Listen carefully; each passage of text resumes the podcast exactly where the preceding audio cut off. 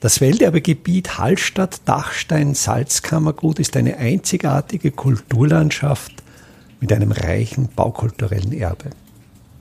Mein Name ist Friedrich Idam und ich stelle Ihnen in jeder Episode einen neuen Aspekt unseres Welterbes vor. Am Eingang zum Hallstätter Salzberg Hochtal steht markant auf einer Felskuppe ein mittelalterlicher Wehrbau, der Rudolfsturm. Über den Rudolfsturm habe ich schon eine eigene Episode gestaltet und da stelle ich in die Show Notes einen Link zu dieser Episode. 1984 wurde anlässlich des 700-jährigen Bestehens dieses Bauwerks am Fuße des Turmkogels bei der Bergstation der Salzbergbahn ein Denkmal enthüllt, das als Anlass zum Rudolfsturm-Jubiläum in Schlaglichtern die Geschichte der Salzproduktion in Hallstatt darstellt. Dieses Denkmal wurde vom Hallstätter Bildhauer Georg Zauner 1984 geschaffen. Es ist ein Bronzerelief und dieses Bronzerelief ist auf einer Stele aus Stahlbeton montiert. Diese Stele ist weiß gefasst, Ihre Rückseite hat vertikale Eintiefungen, quaderförmige Eintiefungen, die diese Rückseite etwas gliedern, aber entscheidend ist natürlich die Vorderseite dieses Denkmals, das Bild, das uns die Geschichte der Salzproduktion in Hallstatt erzählt. Von seiner Gestalt erinnert dieses Relief so auf den ersten Blick an einen gotischen Flügelaltar, weil eben die beiden Seitenteile oder diese seitlichen Bereiche des Reliefs doch wie Flügel wirken, während der mittlere Teil in seiner Wirkung eher dem Schrein eines Flügelaltars entspricht, auch mit Elementen, die in der Bildsprache übernommen wurden. Einerseits die drei Figuren im Zentrum, ein sehr typisches Merkmal in dem Beispiel. Bei diesem Relief ist es eine Dreieckskomposition mit einem Dreieck, dessen Spitze nach unten weist. Und für mich kommt auch dieser Flügelaltar-Eindruck von einer Figur, die am rechten Bildrand gestützt auf einem Speer steht, ein römischer Legionär in Spielbein-Standbeinstellung. Der erinnert mich an die Figur eines Schreinwächters, die ja auch bei gotischen Flügelaltären Märtyrer, die Soldaten waren, darstellen. Also hier sicher eine gewisse formale Ähnlichkeit. Von links nach rechts erzählt dieses Relief etwas durch die Zeit springend die Geschichte der Salzproduktion in Hallstatt. Die linke sitzende Figur stellt einen Salzfertiger dar und das ist jeweils auch durch Textblöcke im Nahbereich der Figuren lesbar dargestellt. Also unter der ersten Figur steht Salzfertiger mit den beiden Daten 1311 bis 1848. Und diese Salzfertiger, das waren Handelsherren. Die Gründung des Marktes im späten Mittelalter wurde von Kaufleuten finanziert. Die Habsburger hatten damals einfach nicht das Vermögen, um eine Salzproduktion auf die Füße zu stellen. Und diese Handelsleute wollten natürlich für ihr Kapital Sicherheit und Ertrag.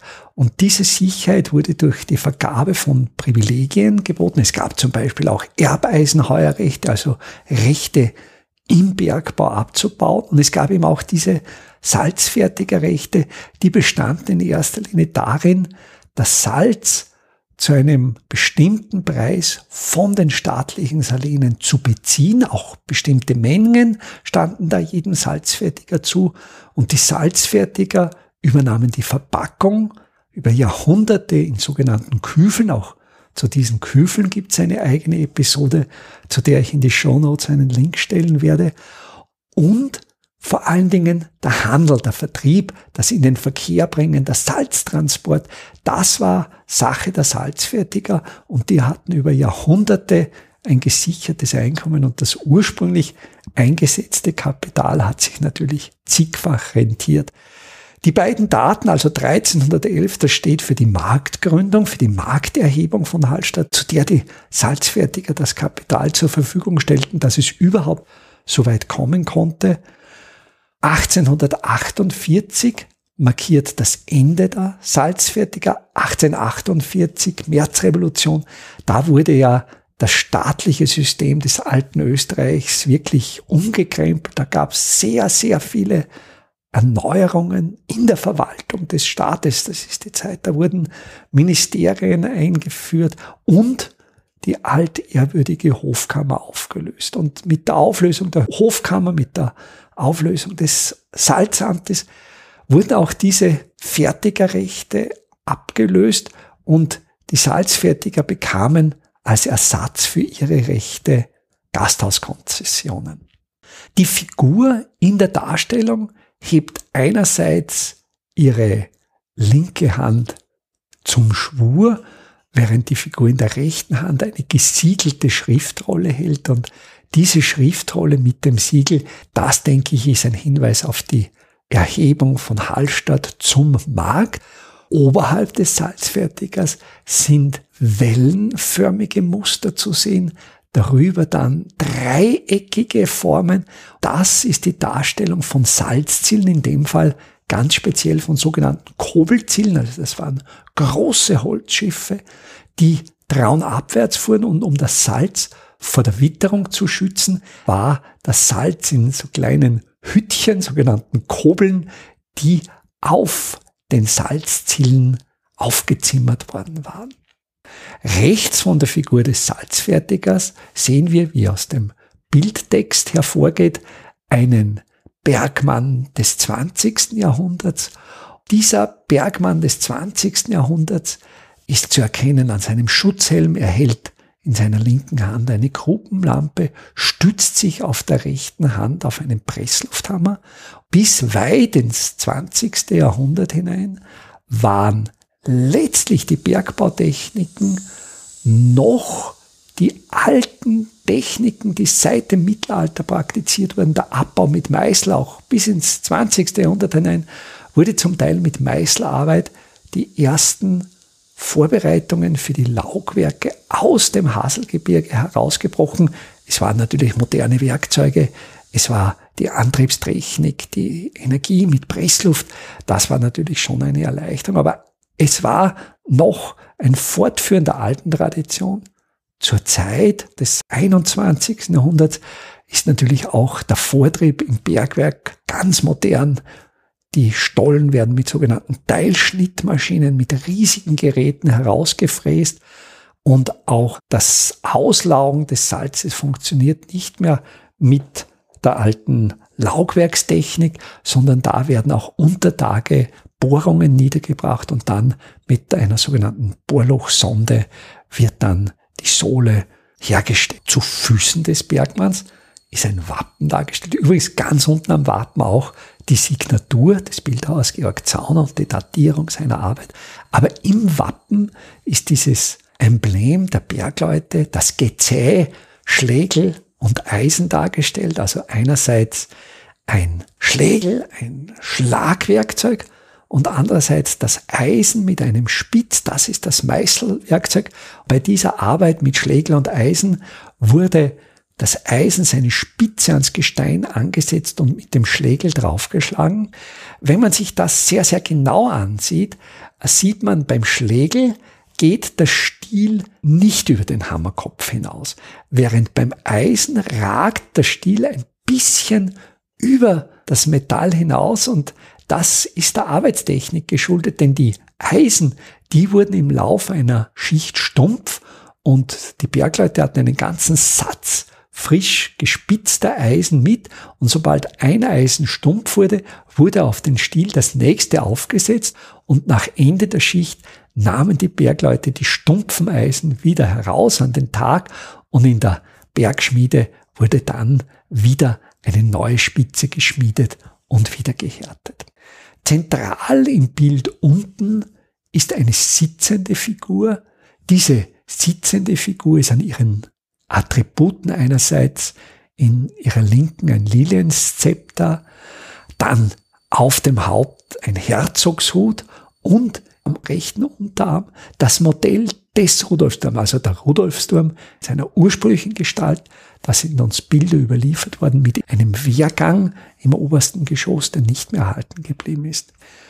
Der erläuternde Bildtext erklärt uns diese Figur als Herzog Albrecht I. und der ist der Stifter des Rudolfsturms und drum hält er ihm auch in seinem Arm dieses Modell des Rudolfsturms. Albrecht war Sohn des ersten Habsburgers, der römisch-deutscher König war. Muss man aufpassen, Kaiser oder König. Also Albrecht und sein Vater Rudolf waren unter Anführungszeichen nur Könige, weil sie sich mit dem Papst nicht auf die Kaiserkrönung einigen konnten, aber sie waren von den Kurfürsten gewählte römisch-deutsche Könige. Rudolf I., der Habsburger, der diese Dynastie begründet hat, der eben von der Schweiz, von Süddeutschland Richtung Österreich gedrückt hat. Sein Sohn Albrecht benennt den Turm Rudolfsturm zu Ehren seines Vaters. Es gibt auch ältere Schriften in Hallstatt, zum Beispiel in der Rietzinger Chronik, da wird er noch als Rudolf Stein bezeichnet. Und dieser Albrecht, der beginnt jetzt die österreichischen Erblande zu übernehmen zur Gründungszeit oder in der Gründungsphase war er noch nicht römisch-deutscher König, da war er Herzog von Österreich, Steiermark und weiteren Herzogtümern. Es war hier politisch natürlich kompliziert. Einerseits mit seinem Bruder ging es um Erbstreitigkeiten und andererseits ging es um Erbstreitigkeiten mit Böhmen. Dann gab es Streitigkeiten mit seinem Vorgänger als römisch-deutscher König, mit König Adolf. Er hat natürlich, wie viele Herrscher zu dieser Zeit, politisch intrigiert. Er schaffte die Absetzung seines Vorgängers, hat dann begonnen, diese Habsburger Herrschaft zu verfestigen. Und dazu zählte natürlich ganz, ganz wesentlich als wirtschaftlicher Faktor die Hand auf dem Salz zu haben. Die Beherrschung des Salzmarktes war in dieser Phase des Mittelalters ganz entscheidend, weil Salz damals eine der ganz, ganz wenigen effizienten Methoden war, Lebensmittel zu konservieren und moderne Urbanisierung, moderne Staaten waren nur mit Lebensmitteln, die konserviert werden konnten, überhaupt machbar.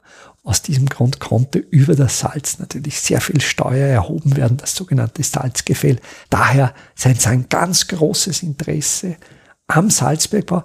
Der Rudolfsturm, der war tatsächlich ein Wehrbau. Es gab im Mittelalter kriegerische Auseinandersetzungen mit den Salzburger Fürsterzbischöfen. Es gab zum Beispiel eine kriegerische Handlung in Gosa. Gosa wurde von den Salzburgern zerstört. Und ich glaube, das sitzt so tief, dass die Gosauer noch heute echte Vorbehalte gegenüber die Salzburger aus Rußbach und Abtenau haben und das rührt möglicherweise wirklich aus diesen kriegerischen Auseinandersetzungen im Mittelalter noch her. Vielleicht noch ein biografisches Detail. Albrecht wurde umgebracht, also er fiel einem Mordanschlag zum Opfer.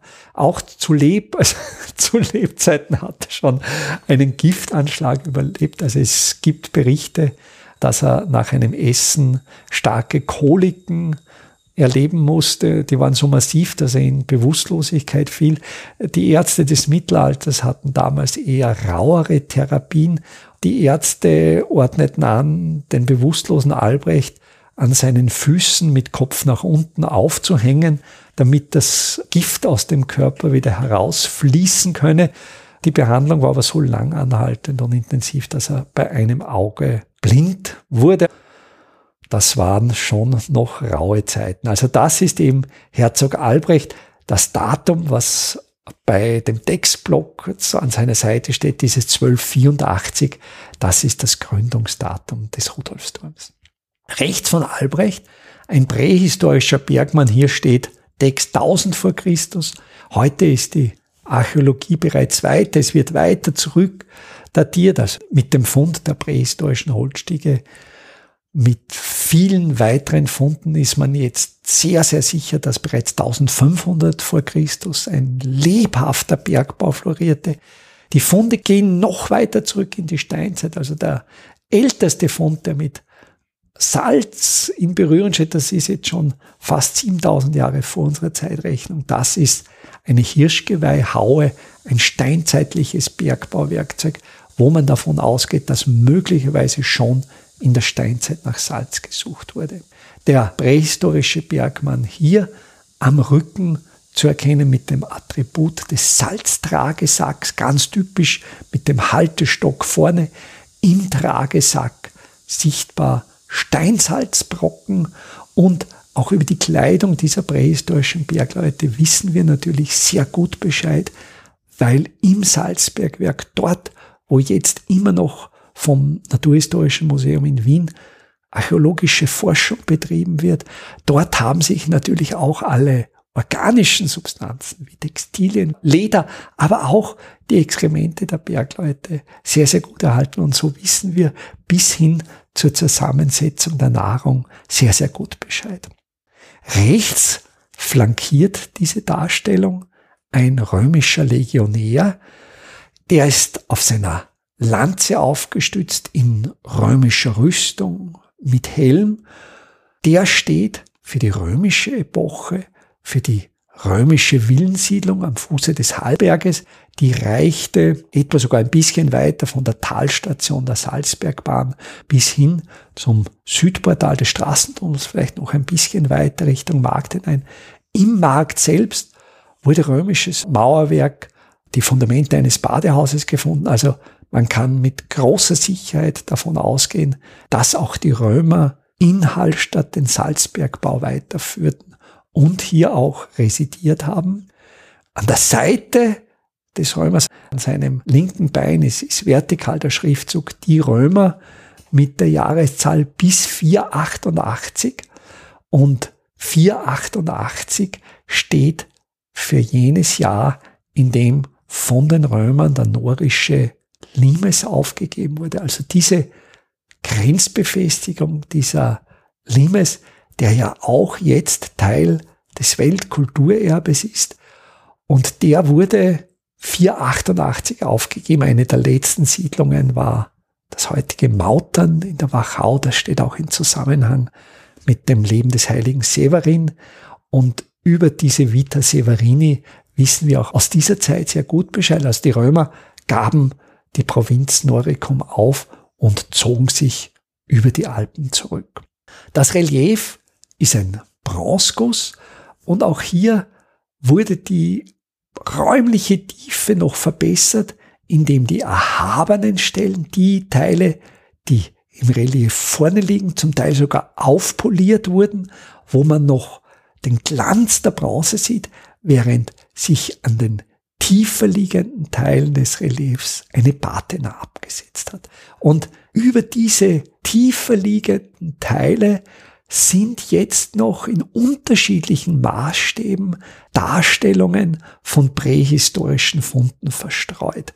Das finde ich als Motiv sehr schön, dass Professor Zauner quasi in einem Metamapping bronzene Fundgegenstände wiederum im selben Medium in der Bronze darstellt. Welterbe Hallstatt erscheint alle 14 Tage neu.